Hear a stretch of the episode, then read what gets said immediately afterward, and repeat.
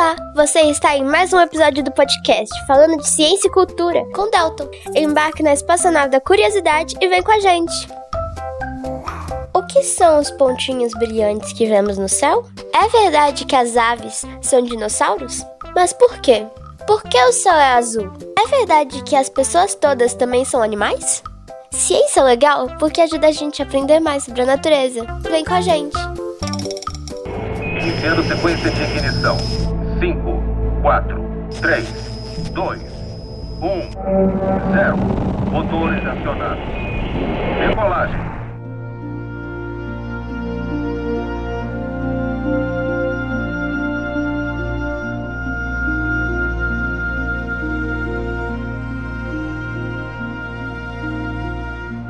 Olá pessoal, aqui quem fala é a Mari e hoje o nosso episódio especial com o Delton é o nosso apresentador também, né? Mas dessa vez ele tá do outro lado.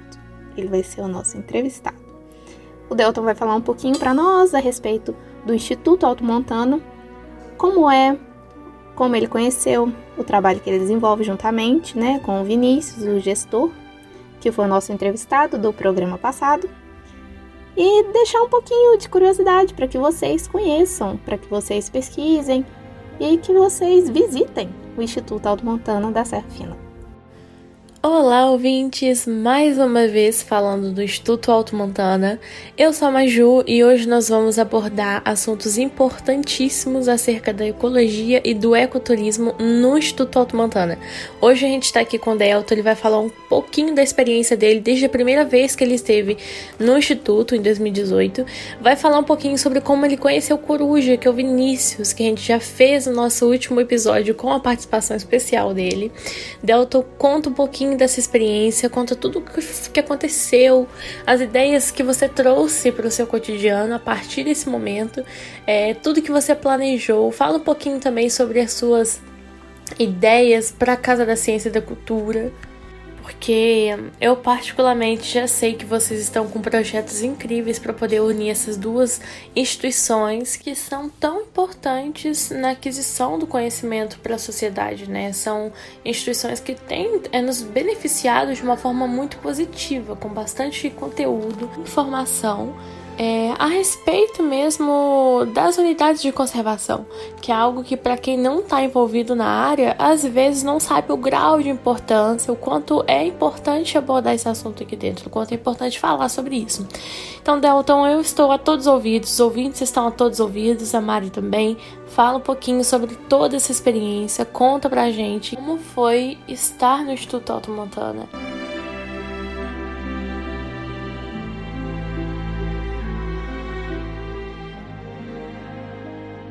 Olá, Mari, Maju. É muito bom estar aqui com vocês, né? E dessa vez como entrevistado e não como quem está entrevistando ou apresentando o podcast. E vai ser um grande prazer também falar um pouquinho da experiência que eu tive com o Instituto Alto Montana, que é um local, um verdadeiro santuário da natureza, pelo qual eu tenho muito, muito carinho. Bom, então, é, o meu primeiro contato com o Instituto, né, com, a, com essa RPPN, foi em 2018, quando eu e o Coruja, o Vinícius, chegamos a pensar em alguns projetos possíveis, ligando algumas ações que eu desenvolvo, né, científicas, de pesquisa científica ou então de divulgação científica, inclusive caminhadas ecológicas com observação do céu noturno ou então processos de educação ambiental e, e, outras coisas que a gente tinha em mente, né? Eu conheci o Vinícius, o, o Coruja, ainda aqui no IFE, né, no IFET Barbacena, na época que ele estava como professor substituto. Então, a partir dali, a gente começou a ter uma série de contatos. Ele, inclusive, participou do Centro de Estudos e Ecologia Urbana que eu coordeno.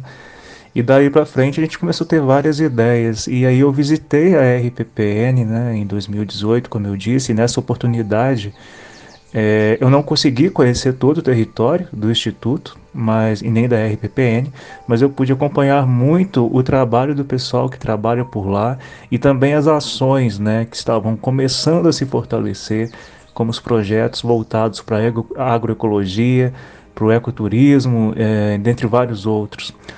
Agora a gente está com a ideia aí né, de estreitar os laços institucionais entre o Instituto Alto Montana e a Casa da Ciência e da Cultura de Babacena, que eu coordeno. É, e aí a ideia é realmente a gente ter um intercâmbio de não só de, de processos de divulgação das duas instituições, obviamente, mas também de saberes, de trocas. E, inclusive entre 2021 e 2022, é interessante dizer, nós desenvolvemos, né, uh, junto ao Instituto Alto Montana, com outras três pesquisadoras, e eu como coordenador, né, e o Coruja também, uma, as pesquisadoras eram a Camila, né, a Jéssica e a Vitória Witt, nós desenvolvemos alguns trabalhos online né, para levantar pesquisas e publicações científicas que foram feitas é, com recorte aí na área, no território do Alto Montana, pesquisas biológicas, ambientais, geológicas, enfim, muitas áreas que foram desenvolvidas aí no Instituto na RPPN. Nós conseguimos gerar um banco, é, meninas, de dados, de informações, de artigos científicos muito interessante e foi praticamente uma revisão de literatura, né? É, que foi muito interessante como trabalho, mas também que ajuda hoje a mostrar um pouquinho mais das características biofísicas ecossistema, eco, ecossistêmicas né? É, do Instituto do Alto Montano da RPPN. Muito legal isso, né? Eu não sabia que vocês haviam se conhecido ainda dentro do Instituto Federal, dentro do IFE, que é onde hoje eu e a Mari cursamos, né, o curso de Ciências Biológicas. E foi uma oportunidade, foi um encontro entre vocês dois, então, né? Porque o Delton já tinha os projetos dele da ecologia urbana. E o Vinícius ter participado foi apenas um gancho para eles poderem falar um pouquinho sobre o Instituto Alto Montana. É, gente, é de praxe, não é nenhuma novidade, que o Brasil, ele é um país riquíssimo em fauna e flora. A gente aprende isso desde a primeira infância, é, quando a gente está aprendendo sobre o território nacional. E a gente tem, tem que abordar um pouquinho sobre a importância das unidades de conservação, por exemplo, para os animais silvestres, né? A gente sabe que esses animais silvestres eles são é, fundamentais para a preservação e a manutenção da biodiversidade. É, a gente sabe que muito deles, muitos deles atuam é, equilíbrio da cadeia alimentar. A gente pode ainda falar sobre a questão da polinização, que é muito importante, a dispersão de sementes também. Então, as unidades de conservação elas visam é, essas, essas, pequenas questões que fazem uma grande diferença. A manutenção desses é, animais silvestres na é toa que tem todo um acompanhamento por trás disso, ela conta para que a gente garanta sempre é, uma biodiversidade e uma proliferação dessas espécies, para que não haja, por exemplo, um problema que a gente tem hoje mundial das extinções de espécies. Mas o Brasil, como eu já disse, repetindo, ele é muito rico em fauna e flora também. E as unidades de conservação elas são apenas um ponto-chave preservar as riquezas do, do, nosso país. A gente já sabe, a gente já disse aqui anteriormente no podcast sobre a questão do clima. As unidades de conservação elas é eu vou parar de falar unidades de conservação. elas estão importantes, elas estão diretamente relacionadas com o clima, com o solo. Então, isso tudo é importante a gente falar é, sobre essas unidades, né? A gente poderia ainda falar sobre a questão indígena, porque a gente está falando muito de animal silvestre e de, de flora, porque é o que a gente trouxe para poder abordar hoje. Mas a gente tem que falar também que muitas dessas áreas naturais que são conservadas, elas possuem terras indígenas e são povos, a gente sabe claramente, possuem os mesmos interesses em comuns que essas unidades, né? Então é, é preservação da, da natureza, mecanismos de defesas importantes que vão manter ali o equilíbrio da biodiversidade. Então a gente tem que lembrar essa questão também assim, né? Mais bonito que falar sobre todos esses benefícios da, da você, a gente tem que falar sobre as oportunidades de pesquisa, inovação científica, é, incentivo à ciência que essas unidades de conservação trazem, né? É importantíssimo a gente falar sobre isso porque eu e a Mari estamos nesse gancho. E a gente sabe o quão importante é começar um estudo dentro dessas áreas que são protegidas, né? E isso abre um amplo espaço para a gente falar de um tema que o Delton, né, é, sa saberia expressar para a gente, que é o ecoturismo, né?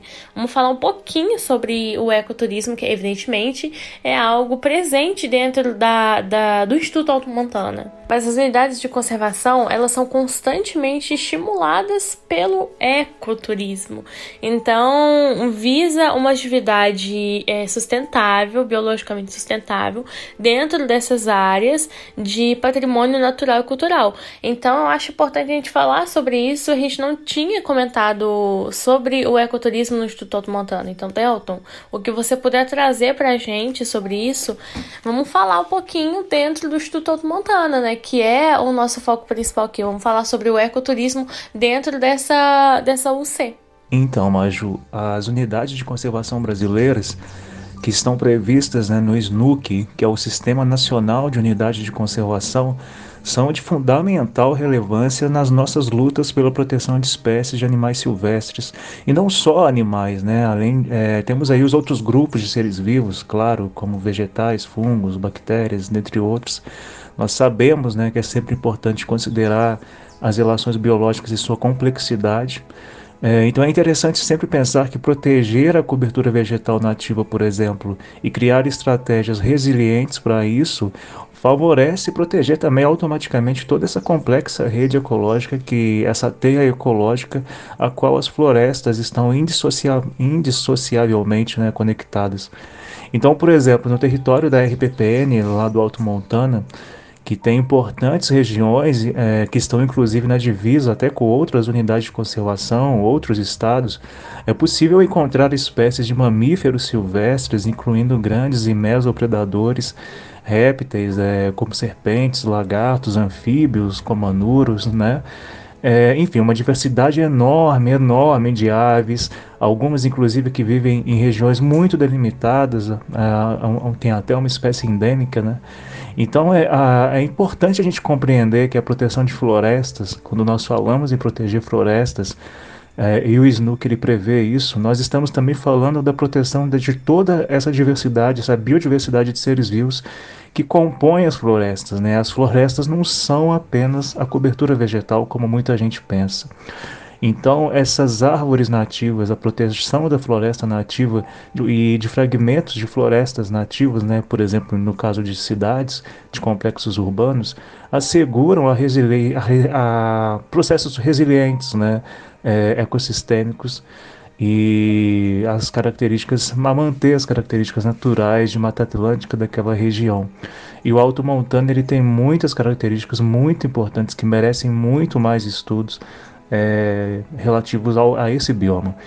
E eu queria frisar aqui também, é, Maju e Mari, que é a ideia, né, a ideia né, de se separar um território dentro de um país, de uma nação, e proteger esse território é, natural a, a, partir de uma regulamentação não é nova, né? Alguns países tiveram outros modelos, ainda tem outros modelos até mais antigos que o Brasil, bem mais antigos que o Brasil.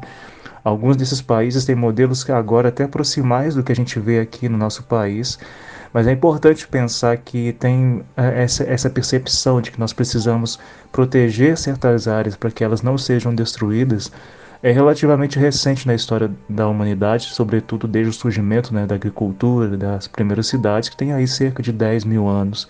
Outra coisa muito importante é mostrar um fator que existe ali no Alto Montana, né? Ali é um território que era particular, vejam bem, ou seja, é, cujos, e os proprietários, como Vinícius Tom bem disse né, no primeiro episódio, perceberam a importância de proteger essa região. Então, como Coruja trouxe né, nesse primeiro episódio, eu acho esses proprietários buscaram a formalização desse território em forma de RPPN, né, de parte do território, que é uma das 36 categorias possíveis para estabelecimento de unidade de conservação no Brasil. Então vejam quão importante é que pessoas que tenham grandes territórios com áreas naturais sejam estimuladas, sensibilizadas para a proteção da natureza o que no Brasil é um fator muito importante em diversos aspectos, inclusive pelas proporções continentais que o Brasil tem, pelos biomas que o Brasil tem e também pelo elevado índice de degradação ambiental que o Brasil também tem, né? É, e um potencial importante das RPPNs é justamente favorecer o turismo ecológico consciente, onde pessoas possam desfrutar do ambiente conservado, da natureza protegida, sem agredi-la ou prejudicar os ecossistemas, né, as relações entre os seres vivos. Uma prova, inclusive, eu acho, é, que eu até conversei com o Vinícius uma vez, é, sobre disso, é que é possível, lá existe, né, existem várias pesquisas científicas sérias sendo feitas por, por pesquisadores de várias partes do Brasil, enquanto também se tem a prática do ecoturismo. Né? E também outros vários processos interessantes, como os, os agroecológicos, como eu mencionei. Né? Então, tudo isso é muito importante ser pensado hoje em dia, ainda mais nesse contexto global em que nós temos um sistema ainda expoliativo capitalista, né, que financiariza demais a natureza, mas que também a gente precisa fazer alguma coisa. Então, sensibilizar e entender que grandes proprietários de terra que têm o domínio né, é, dessas áreas naturais Quanto mais dessas pessoas se sensibilizarem e, quem sabe, criarem mais RPPNs e ajudarem na proteção, da natureza, melhor será para a biodiversidade brasileira e, eu diria, até para a biodiversidade mundial, porque o planeta Terra não pode ser dissociado. Né? A, a gente protege aqui a natureza aqui no nosso Brasil, no nosso país, mas na verdade a gente favorece processos é, globais. Então, Delton, como você conversou com a Maju, né, você explicou da importância das unidades de conservação para preservação das espécies, ecoturismo, são imensas, né, as possibilidades. Vai muito além do que às vezes a gente enxerga muito superficial. Eu gostaria que você falasse um pouquinho das possibilidades, né, dos estudos ecológicos nessas unidades de conservação, que eu sei que é bem a sua área, né, é, os objetivos é, quais são as limitações. Eu gostaria que você explicasse um pouquinho isso para nós, né? Que eu sei que você domina essa parte. É, Mari, o, o que nós, como cientistas da área ambiental e também aí da conservação da natureza, sabemos por pesquisa, né, ou seja, por evidências científicas, é que as unidades de conservação em suas mais diversas categorias, né, vale lembrar que cada categoria tem as suas características, algumas prevêem o uso sustentável, outras não prevêem, enfim. Mas essas unidades de conservação sempre representam espaços de esperança que vão ser muito relevantes para além dos seus territórios. Por exemplo, nações indígenas, povos quilombolas, povos tradicionais apresentam uma relação muito bonita, muitas vezes, na dimensão mesmo sociocultural da proteção da natureza e a relação com a cultura, por exemplo. Em cidades, no meio, no meio urbano, né, que é a minha especialidade, inclusive o meu doutorado foi nesse campo, nós notamos que áreas verdes, por exemplo, influenciam diretamente na qualidade de vida de seres vivos humanos e não humanos além, claro, de melhorar a qualidade da água, do ar, do solo, dentre tantos e tantos outros aspectos biofísicos. Uh, então, essas unidades de conservação, sobretudo essas que permitem a visitação pública, favorecem também a conexão entre os habitantes dos municípios e arredores naquele ambiente, aquele ambiente, né? Então, é, isso vai favorecer processos de curto, médio e longo prazo de educação ecológica e ambiental de muita relevância. Um exemplo que eu tenho assim, é, prático, né, que eu vejo no meu trabalho, no meu dia a dia, é aqui né, na Serra de São José, em Tiradentes, Minas Gerais também, onde eu desenvolvo ações de divulgação científicas, é, caminhadas ecológicas e pesquisa também. E ela é uma APA, né, uma área de proteção ambiental, que é uma das unidades de conservação mais amplas, né, e que inclui também ali cidades dentro da própria unidade de conservação. Isso favorece processos interessantes de proteção dessa região e também de sensibilização ambiental. É claro que nós temos muitos desafios, né, inclusive no sentido da proteção dessas, dessas regiões naturais, é, muitas coisas aparentemente são complexas e não só aparentemente, né, realmente são complexas, mas eu acredito muito que nós estamos num, num tipo de cultura de transição e racionalidades ambientais, sabe? É, então, defender o SNUC, o Sistema Nacional de Unidade de Conservação, propor políticas públicas, a, a aplicabilidade né, da legislação que já existe, ou ainda empreender em prol da cultura, em prol da, de uma cultura de conservação da natureza, é muito importante. E eu digo isso porque eu tenho muitos amigos que ainda têm aquela visão de que não existe desenvolvimento sustentável enquanto existir capitalismo. Mas aí a minha questão sempre é, mas que, que a gente faz então enquanto ainda existe essa cultura tão forte, expoliativa capitalista, né? Enquanto esse sistema global não for mudado, a gente vai fazer o quê? Né? A gente precisa pensar sempre na direção do possível, senão a gente literalmente não vai fazer nada, né? Então não podemos é deixar de fazer, de lutar, de sempre manter o trabalho, a frequência e buscar sempre ter esperança, porque realmente é difícil mas é, exemplos como do Alto Montana, dessa RPPN, diversas outras aí pelo Brasil, diversos outros trabalhos é, no Brasil, nos fazem acreditar que é possível, mesmo diante desse contexto global, é, como eu disse, expoliativo, degradante, a gente ter trincheiras de resistência, né? E para mim o Alto Montana é uma grande é, trincheira de resistência nesse sentido da conservação da natureza que envolve também a sensibilização e a educação ambiental.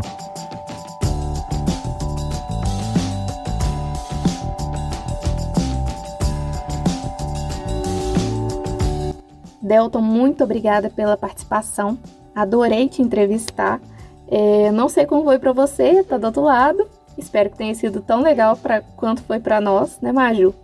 É, queria te parabenizar e te incentivar que você continue com esses projetos maravilhosos seus. Já tive a oportunidade de participar, é muito bacana, é enriquecedor, é gratificante esse contato com a natureza, o conhecimento que você passa e que venham novas entrevistas que eu sei que assunto você tem. Né? Conhecimento para isso não te falta. então é isso, pessoal. Muito obrigada pela audiência, pelo, por estar compartilhando conosco o seu tempinho é, nos ouvindo. Os próximos episódios teremos pesquisadores do Instituto Alto Montana, então não percam, fiquem ligados e novamente muito obrigada, um beijo, tchauzinho. E mais uma vez a gente sai com a cabeça cheia de conhecimento, cheia de ideias novas, cheia de informação nova que merece ser dispersadas para tudo quanto é gente, para que todo mundo saiba cada dia mais o que, que é o nosso futuro trabalho, o que, que é o trabalho do Delta, o que, que é o trabalho do Coruja, de tantos outros entrevistados que estão por vir dentro das unidades de conservação. É muito gratificante realmente falar sobre isso, porque é um assunto que está dentro da minha área, é um assunto que está dentro da sua área, né, Mari? Mari. E a gente gosta muito de, de poder estar tá aprendendo cada dia mais e levando informação para outras pessoas, é, evidentemente.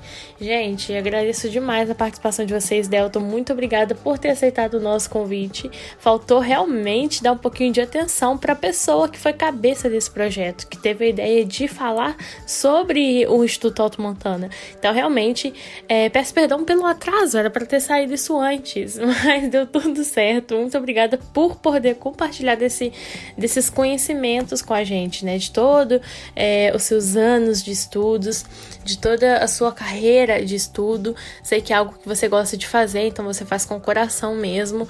É coisa de professor, né? Eu diria assim. Muito obrigada de verdade pela participação. Aos ouvintes, muito obrigada por ter acompanhado até aqui, ter ficado até o finalzinho com a gente sobre um pouquinho desse bate-papo.